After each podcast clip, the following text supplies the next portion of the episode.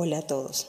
Esto es un llamado a hacer conciencia y lo vamos a basar en el primer libro de Samuel, versículo 16, verso 7 que dice, Pero Dios le dijo, Samuel, no te fijes en su apariencia ni en su gran estatura.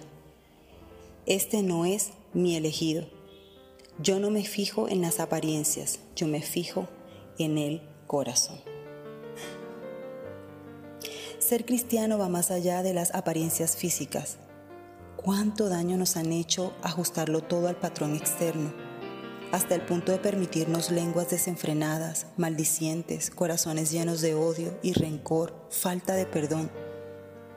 Mientras esté todo bien guardadito detrás de una cara pálida, un vestido largo, una linda corbata, se vale. Pues no, no es a lo que Dios nos llamó. Él le dijo a Samuel, no mires lo que está delante de ti porque yo lo desecho. Yo miro el corazón. Esto quiere decir que Dios está pesando nuestras intenciones, tu intención al testificar, tu intención al vestir, tu intención al hablar. Todo está justo ante los ojos de Dios.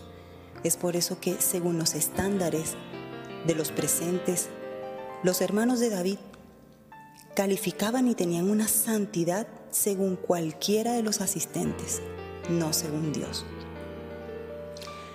Para Dios David tenía una santidad según sus estándares, estándares que no se ajustaban a los estándares del resto. No nos engañemos. ¿Qué necesitas para hacer la iglesia? El trigo y la cizaña se parecen mucho. ¿A qué grupo perteneces? Evalúa. ¿Cuántas palabras amables dices al día? ¿Cuánto maldices en un día? ¿A qué estándares estás apuntando? ¿A los de Dios o a los impuestos por el hombre?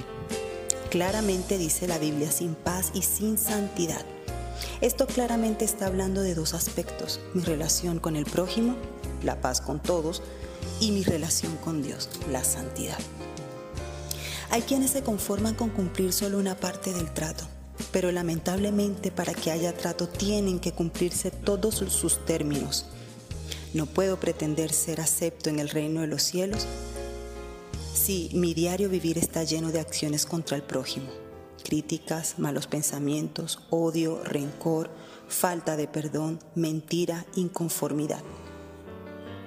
No puedes pretender entrar al reino de los cielos si tu diario vivir está lleno de acciones que desagradan a Dios, mentira, fornicación, orgullo, codicia.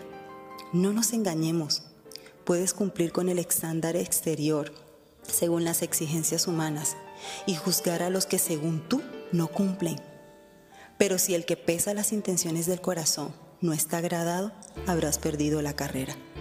Lo que más importa es cumplir con el estándar del que da y quita la salvación, Cristo. Yo me quedo con Cristo. Yo elijo su estándar. ¿Y tú?